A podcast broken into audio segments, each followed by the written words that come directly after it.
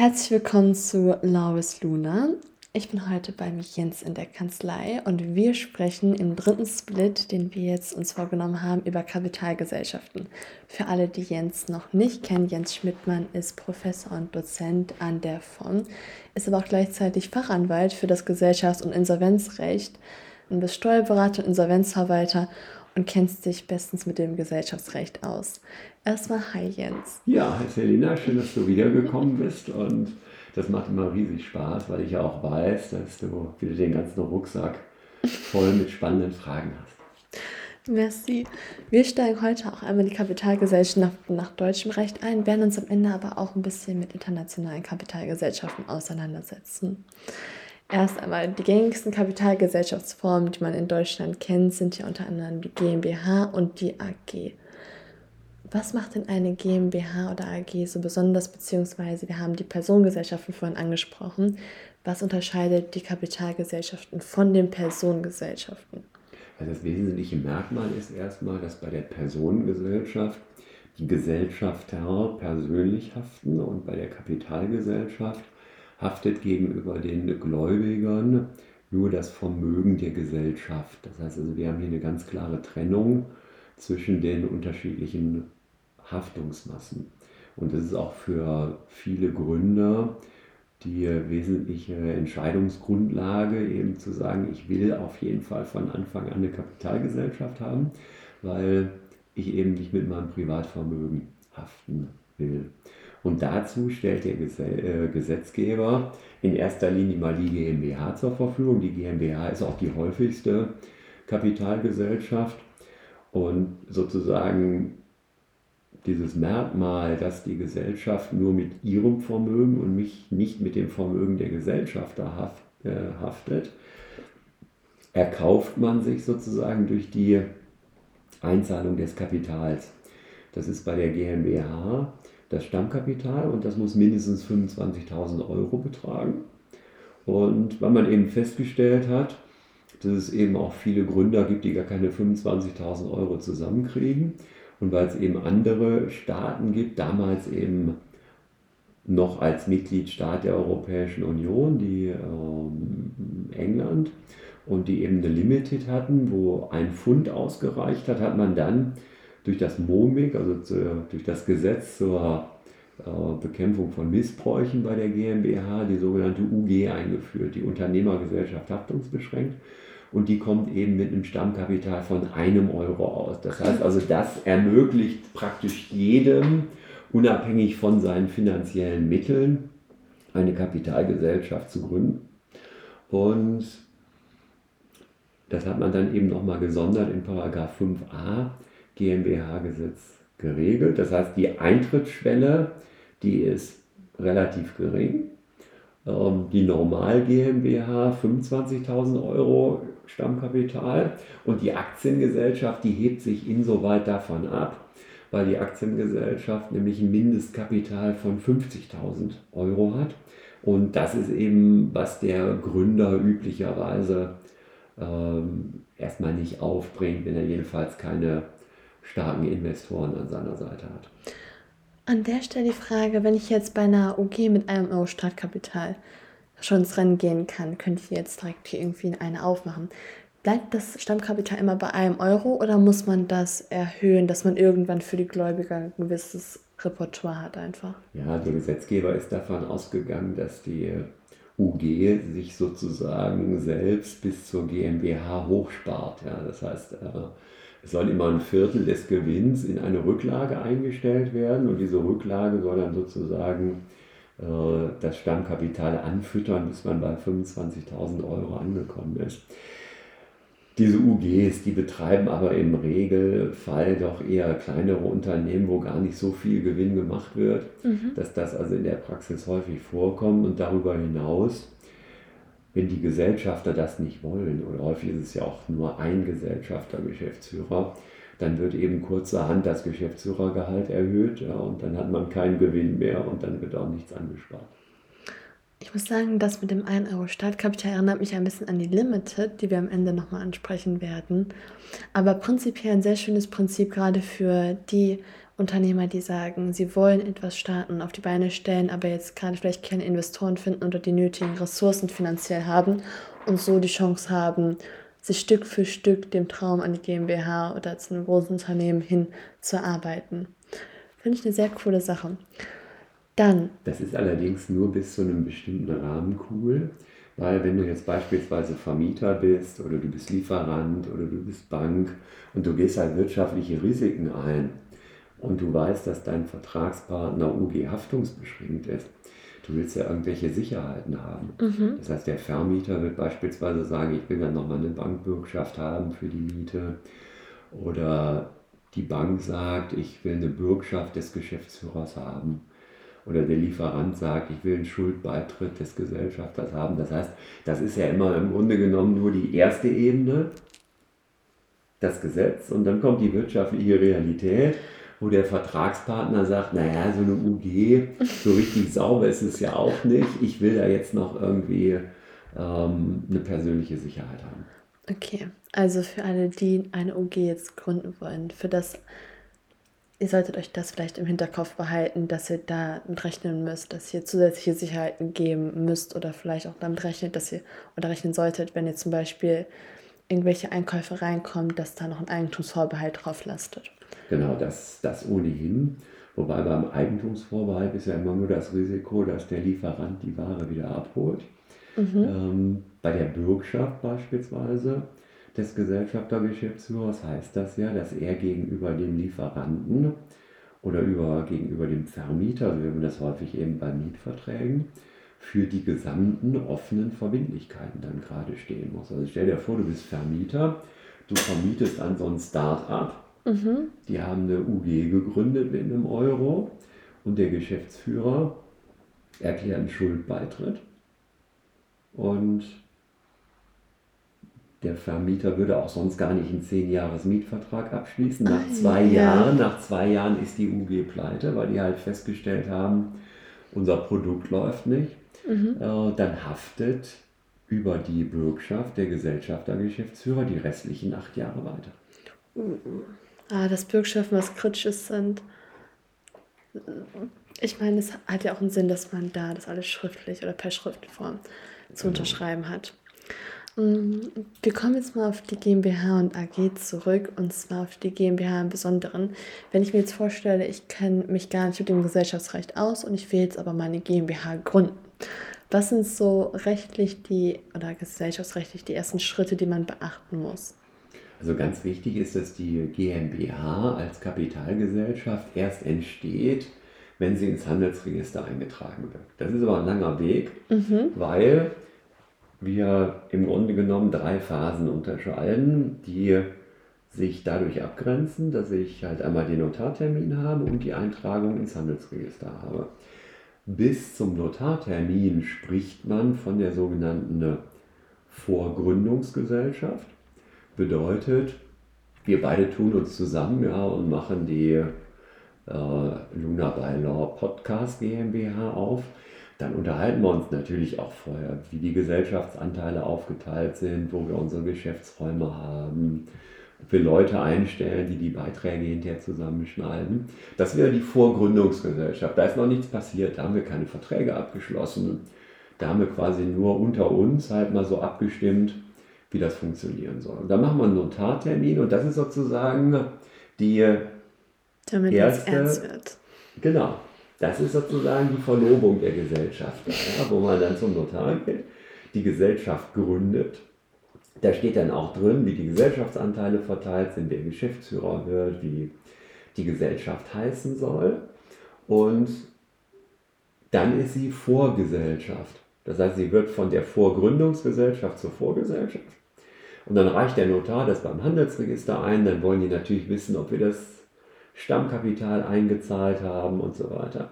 Und dann mit der Eintragung ins Handelsregister wird aus der Vorgesellschaft dann tatsächlich die GmbH. Und ab dem Moment greift auch erst die Haftungsbeschränkung auf das Vermögen der Gesellschaft. Also wenn wir beide eine GmbH gründen und wir zahlen das Stammkapital ein und wir schließen aber beispielsweise schon Arbeitsverträge ab, Mhm. oder Dienstverträge oder mieten irgendwelche Räume. Und erst nach drei Monaten wird die Gesellschaft ins Register eingetragen, weil das Amtsgericht so überlastet ist. Und bis dahin ist unser Stammkapital schon ausgegeben. Dann müssen wir das quasi nochmal wieder einzahlen, weil im Rahmen der Kapitalaufbringung, das ist ja einer der wesentlichen Grundsätze im Kapitalgesellschaftsrecht, Kapitalaufbringung und Kapitalerhaltung, müssen wir dann am Tag der Eintragung ins Handelsregister nochmal sozusagen den Zustand der Gesellschaft wiederherstellen, wie bei der Gründung. Also wir müssen nochmal 25.000 Euro einzahlen. Deswegen warne ich immer davor, vor Eintragung ins Handelsregister schon Geschäfte zu machen. Wenn wir jetzt über das Einzahlen sprechen, das hört sich so an, als ob man das irgendwo einzahlen müsste, irgendwie amtlich oder bei irgendeiner Behörde. Wo zahlt man das Stammkapital ein oder wie wird das gehandhabt? Also üblicherweise ist es so, dass der Geschäftsführer bei einer Bank ein Konto eröffnet und die Gesellschafter dann auf dieses Konto das Geld einzahlen. Das ist sozusagen der gesetzliche Grundfall. Mhm. Es gibt allerdings eben auch die Möglichkeit, ähm, man könnte es auch in Bar einzahlen, in die Kasse der Gesellschaft. Ähm, wobei man dann schon beim ersten Geschäftsvorfall die Geldwäscheprüfung machen muss. Deswegen macht man das üblicherweise eben nicht mit Bargeld. Mhm. Aber was eben ganz wichtig ist, dass man darüber einen Beleg hat, weil man ja nachweisen muss, dass das Stammkapital ordnungsgemäß aufgebracht worden ist. Also hier auch wieder eine sehr saubere und gute Buchführung über alles, was passiert. Genau, Dokumentation ist alles. Sehr gut, okay, dann haben wir jetzt unsere GmbH gegründet und jetzt haben wir auch endlich die Haftungsbeschränkungen, die wir haben wollen im Vergleich zu einer Personengesellschaft. Das heißt, alles, was davor geschieht, wir befinden uns ja auch zum Teil dann in der Rechtsform einer GbR, ist dann mit Vorsicht, sagen wir mal so, zu genießen. Wie sieht das bei einer AG aus? Ja, die AG ist darauf angelegt, dass es eigentlich ähm, um größere Gesellschaften geht, die Kapital einsammeln sollen. Also die AG äh, gibt es historisch auch schon länger als die GmbH, mhm. weil die AG ist als Rechtsform eingeführt worden, als man großen Kapitalbedarf hatte. Also für den Bau von Eisenbahnen und Stahlwerken und so weiter. Das heißt, die AG ist im Grunde genommen Kind der Industrialisierung. Und dann haben wir gesagt, es sollen sich Menschen auch mit relativ kleinen Kapitalanteilen an großen Projekten beteiligen. Das war im Grunde genommen äh, so die, die Urform, ähm, dass sich überhaupt Menschen an Unternehmen beteiligen konnten, ohne Risiken einzugehen, weil bis dahin gab es nur Personengesellschaften. Mm. So, und weil die Aktiengesellschaft ja auf was Größeres gerichtet ist, hat man dann auch gesagt, die muss ein höheres Kapital haben. Heute sind es eben 50.000 Euro. Als das gegründet worden ist, war das natürlich alles noch in Goldmark und hatte natürlich eine ganz andere wirtschaftliche Bedeutung. Und weil man gesagt hat, da beteiligen sich viel mehr Menschen, die sich auch untereinander gar nicht kennen, an einer solchen Aktiengesellschaft, hat man gesagt, die muss auch anders geführt werden und anders beaufsichtigt werden. Und deswegen haben wir eben bei der GmbH nur die Gesellschafterversammlung und die Geschäftsführer.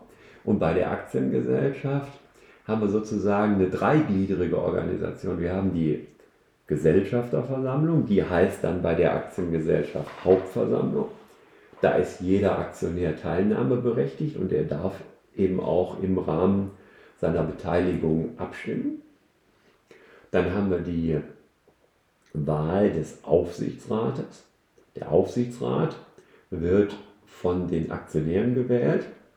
Dann haben wir die Sonderfälle nach Mitbestimmungsrecht, werden die teilweise auch von den Arbeitnehmervertretern gewählt. Und der Aufsichtsrat seinerseits wählt den Vorstand. Und der Vorstand ist das Geschäftsführungsorgan. Und der Vorstand ist eben unabhängig. Anders als bei der GmbH, wo der Geschäftsführer der Weisung der Gesellschafterversammlung unterliegt, unterliegt eben der Vorstand der Aktiengesellschaft, eben weder der Weisung des Aufsichtsrates noch der Weisung der Hauptversammlung. Er kann aber beispielsweise vom Aufsichtsrat entlassen werden. Das ist also alles oder nichts Prinzip. Ich kann ihn nicht anweisen, aber ich kann ihn rausschmeißen. Mhm. Interessant, wirklich das einmal so aufgearbeitet zu bekommen, vielleicht auch für Leute, die gerade einfach nur Aktien in ihrem Portfolio irgendwo halten. Erstmal ist es vielleicht auch schön für diese oder für euch zu wissen, dass ihr an Hauptversammlungen prinzipiell teilnehmen könnt. Also wenn zum Beispiel bei Trade Republic oder irgendwo anders eine Meldung kommt und ihr Aktienanteile in eurem Privatvermögen oder Betriebsvermögen, wo auch immer haltet, ihr könnt zu diesen Hauptversammlungen gehen und habt dort auch zumindest das Recht, Fragen zu stellen, prozentuales Mitspracherecht, wie sieht es damit aus? Genau, also abgestimmt wird bei Aktiengesellschaften nach der Höhe der Kapitalbeteiligung und bei den Veranstaltungen, die in Präsenz stattfinden. Es gibt natürlich auch mittlerweile viele virtuelle Hauptversammlungen, aber ähm, bei denen, die in Präsenz stattfinden, ist es so, da bekommt halt jeder Aktionär, der teilnimmt, eine Stimmrechtskarte. Die sind üblicherweise so ausgestaltet, dass da ein QR-Code drauf ist oder ein Strichcode ist, aus dem man eben ersehen kann, wie hoch seine Kapitalbeteiligung ist.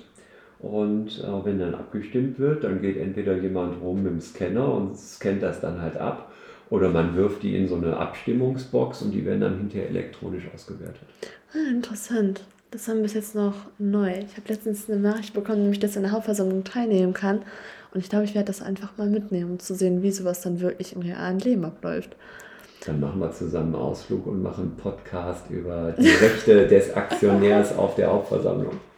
Ist ja auch interessant zu wissen, dass man diese genau. Rechte überhaupt hat. Und was hat. du ja gerade schon völlig zu Recht gesagt hast, jeder Aktionär hat Rederecht und Fragerecht. Und Du kannst dann auch auf der Hauptversammlung der Deutschen Bank, wenn du Lust hast, eine Rede halten. Und die müssen sich das anhören. Ja, und vor allen Dingen, was eben ganz wichtig ist, Aktionäre haben auch ein Fragerecht. Mhm. Und wenn die Gesellschaft dann eben durch die Person des Vorstands, wenn die eben auf diese Fragen nicht ordnungsgemäß eingeht, dann kannst du ähm, auch einen sogenannten Widerspruch erklären weil bei börsennotierten Aktiengesellschaften nimmt zwingend an der Hauptversammlung immer ein Notar teil.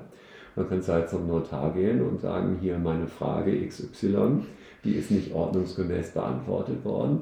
Und das gibt dir im Nachgang die Möglichkeit, beispielsweise Beschlüsse, die die Hauptversammlung getroffen hat, gerichtlich überprüfen zu lassen.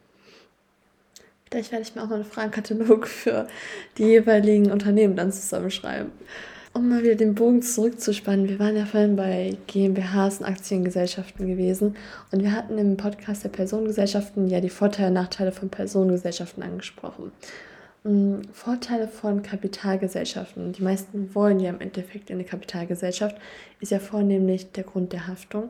Gibt es weitere Vorteile, die Kapitalgesellschaften wie die GmbH und AG, auf die beschränke ich mich jetzt mal, ähm, mit sich bringen?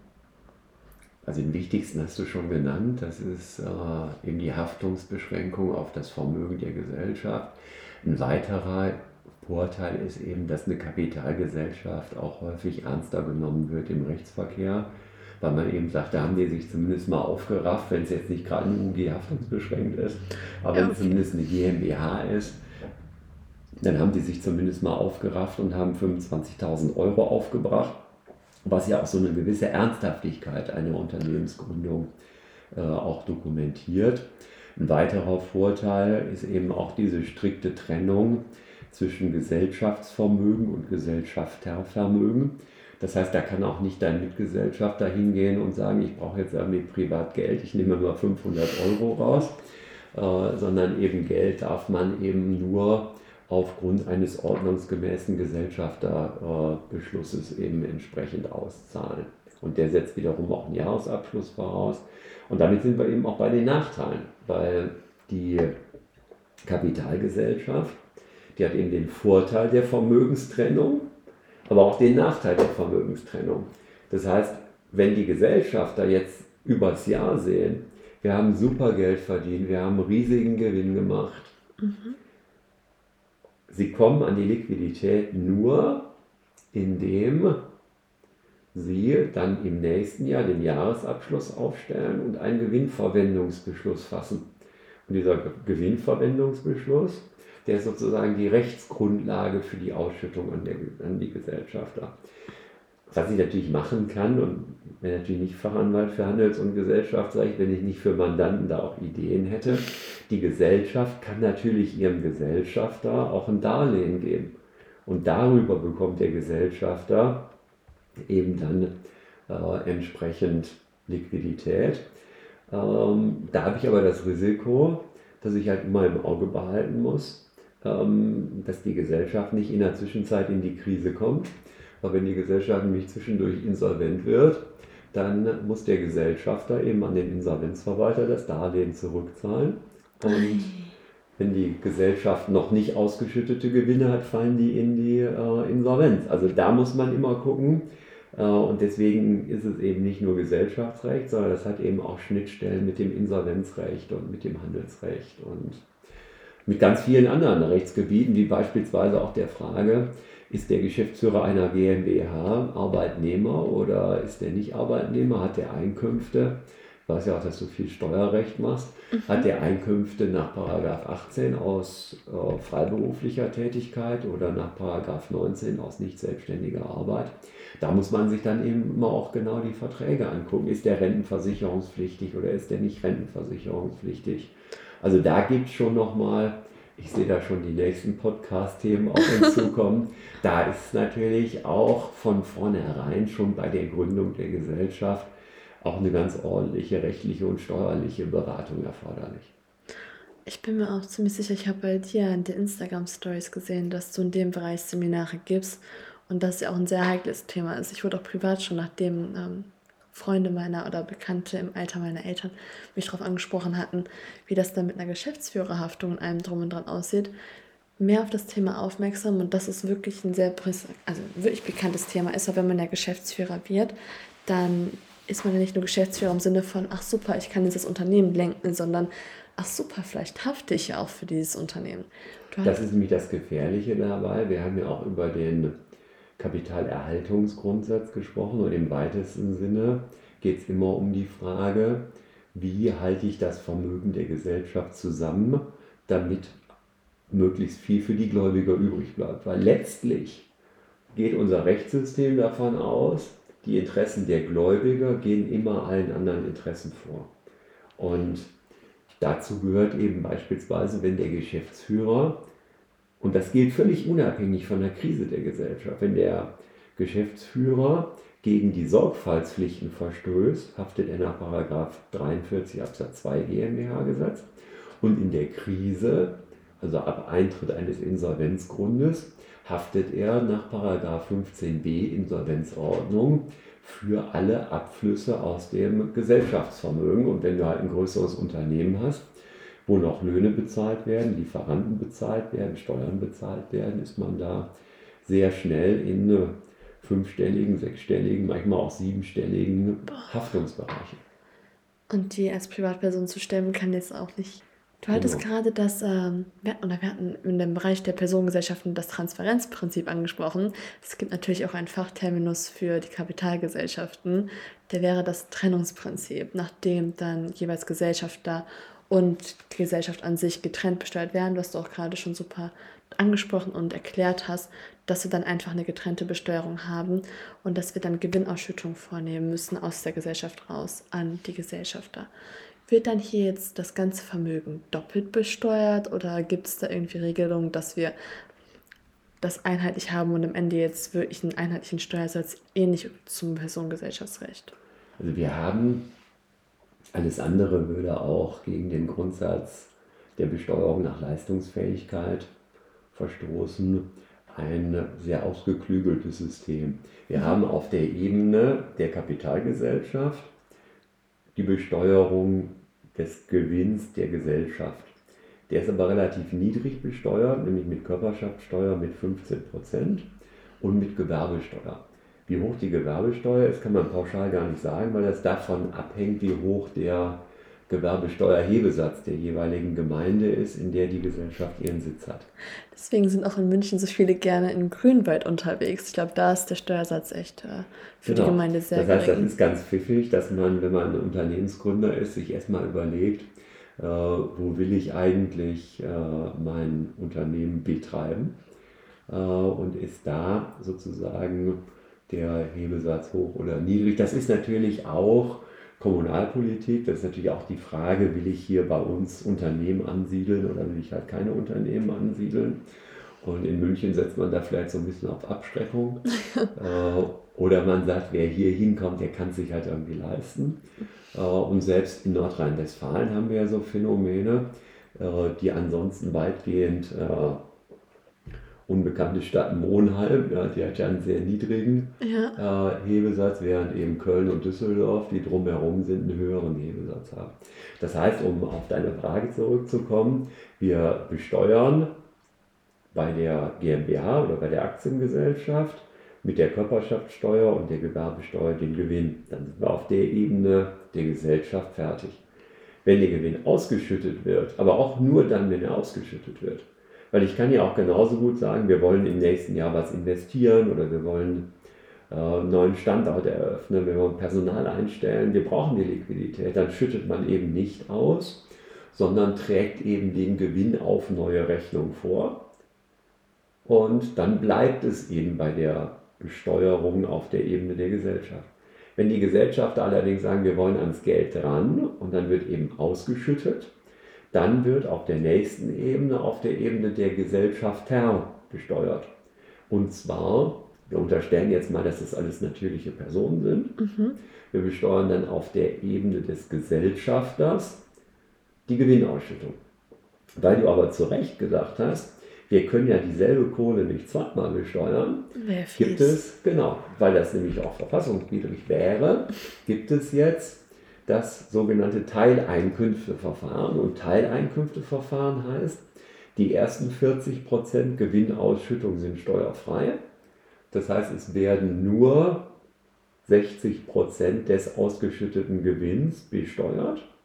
Und dann aber entweder, das hängt jetzt so ein bisschen davon ab, äh, wie hoch die Beteiligung ist, entweder dadurch, dass pauschal 25% einbehalten werden dass sozusagen eine Abgeltungssteuer, Kapitalertragssteuer. Äh, Damit fährt der Gesellschafter, mhm. der die Beteiligung im Privatvermögen hat, vielleicht ganz gut, wenn der ansonsten vielleicht einen Steuersatz von 30, 40 Prozent hat.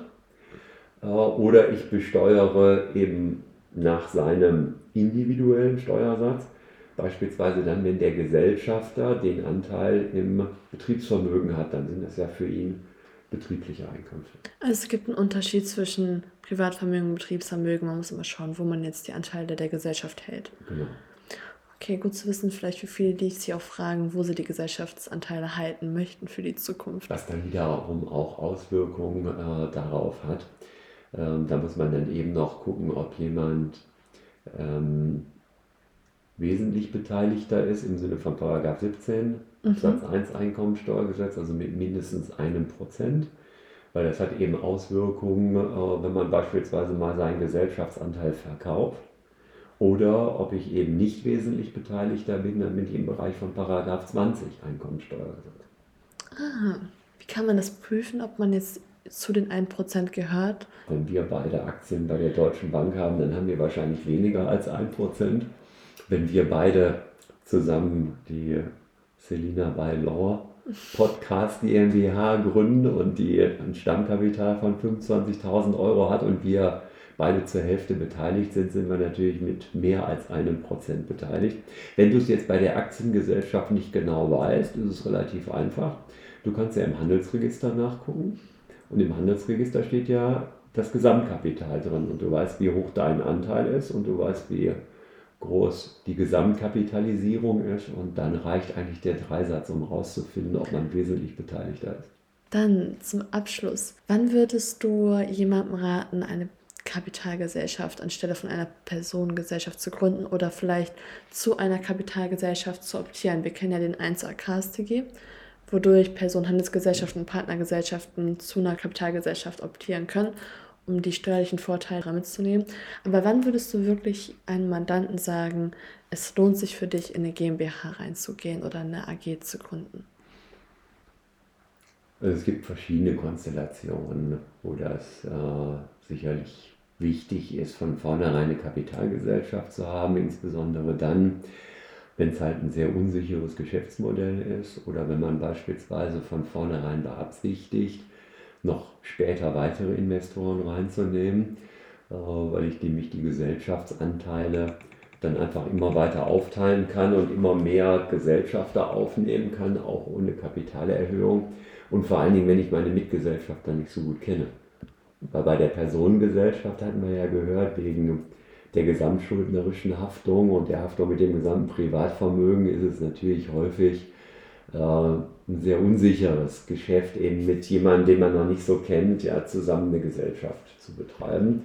Also um Investoren mit reinzunehmen, ist es gut, um die Trennung zwischen Gesellschaftsvermögen und Gesellschaftervermögen herbeizuführen, ist es gut.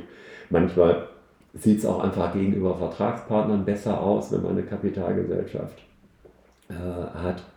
Und die Nachteile sind natürlich, dass man gerade bei der Übertragung von einem GmbH-Anteil, da brauche ich immer einen Notar. Bei der Aktiengesellschaft brauche ich den nicht. Allerdings habe ich da viele andere Sachen, wie beispielsweise, wenn ich börsennotiert bin, dass ich zu jeder Hauptversammlung einen Notar brauche. Bei der Aktiengesellschaft habe ich zwingend immer einen Aufsichtsrat, das heißt also, ich habe mehr organisatorischen äh, Aufwand. Ich habe zwingend, also jede Kapitalgesellschaft ist zwingend Formkaufmann im Sinne des HGB. Das heißt, ich habe immer die Handelsregistereintragung. Das heißt, da kann auch jeder, auch aus reiner Neugier, nachgucken, ja, wer mit welchem Kapital beteiligt ist. Dann habe ich bei den Kapitalgesellschaften immer zwingend die Offenlegung von Jahresabschlüssen im Handelsregister. Da kann auch jeder seine neugierige Nase reinstecken. Es gibt bestimmte Erleichterungen für kleine Kapitalgesellschaften, die brauchen nur hinterlegen und nicht äh, offenlegen. Aber das sind eben Sachen, das muss man sich von vornherein überlegen. Ähm, und insbesondere habe ich eben doch relativ komplexe steuerliche Fragen. Äh, eben mit der Pflicht zur Bilanzierung geht dann eben einher auch die Körperschaftssteuerpflicht. Das heißt, ich habe im Grunde genommen die steuerlichen Themen zweimal. Ja, einmal auf der Ebene des Gesellschafters, der eine Gewinnausschüttung bekommt, und auf der Ebene der Gesellschaft, die den äh, Gewinn gemacht hat. Du hast ja völlig zu Recht die Option angesprochen. Das heißt, Personengesellschaften können, aber rein steuerlich nicht, äh, ja. nicht gesellschaftsrechtlich, sondern nur steuerlich, eben zur Kapitalgesellschaft optieren. Das gibt eben unter anderem die Möglichkeit, dass man den Gewinn nicht ausschüttet, sondern dass man den Gewinn in der Gesellschaft stehen lässt. Kann man bei der GBR oder OHG auch machen, muss man aber trotzdem besteuern. Ja. Das heißt, man kann hier Steuern so ein bisschen hin und her schieben zeitlich. Das ist aber alles kompliziert. Und ich würde mal sagen, das ist so eine Möglichkeit, die hat man sich eben einfallen lassen, um auch irgendwie den Kapitalmarkt in Deutschland attraktiver zu machen. Aber ich denke mal, die Anwendungsfälle der Option, da wird es vielleicht so ein Dutzend von geben, aber das ist jetzt nicht der Running Gag in jeder Steuerberatungskanzlei. Die Option ist ja auch noch ein sehr neues Modell. Also es wurde erst vor, oder seit diesem Jahr ist ja wirklich im Rennen. Sehr schön. Also man kann wieder zusammenfassend sagen, steuerliche Beratung ist das A und O, aber ich glaube, dass für jeden selbstverständlich, der in Richtung Kapitalgesellschaft denkt, dass man da auf einer Ebene ist, wo man wirklich fachlichen Rat sich dazu holen sollte. Ansonsten die beiden Podcast-Folgen jetzt genauso wie die Einleitung sind natürlich nur ein grober Überblick über das Gesellschaftsrecht gewesen. Das war jetzt nichts, was irgendwie tiefgreifend in steuerliche oder rechtliche Aspekte zu sehr reingehen sollte. Ich hoffe, ihr habt einen guten Überblick bekommen. Vielen lieben Dank auch an Jens, dass du das einmal erklärt hast. Und ich hoffe, wir sehen uns dann bald wieder. Ich denke mit sehr vielen coolen neuen Themen, gerade was jetzt auch mehr das Steuerrecht angehen wird. Ja, danke Selina für deinen Besuch. Danke, dass du das wieder so toll vorbereitet hast und dir so viele interessante Fragen überlegt hast. Ich hoffe natürlich auch, dass das für unsere Zuhörer interessant war. Das reicht natürlich nicht, um das gesamte Handels- und Gesellschaftsrecht zu durchschauen. Und dazu nur noch mein abschließender Tipp, einfach immer den Gesetzestext daneben lesen und äh, einfach mitlesen, was da im Einzelnen drinsteht. Und dann hat man schon mal ein paar ganz gute Informationsquellen für sich erschlossen. Danke für die Aufmerksamkeit.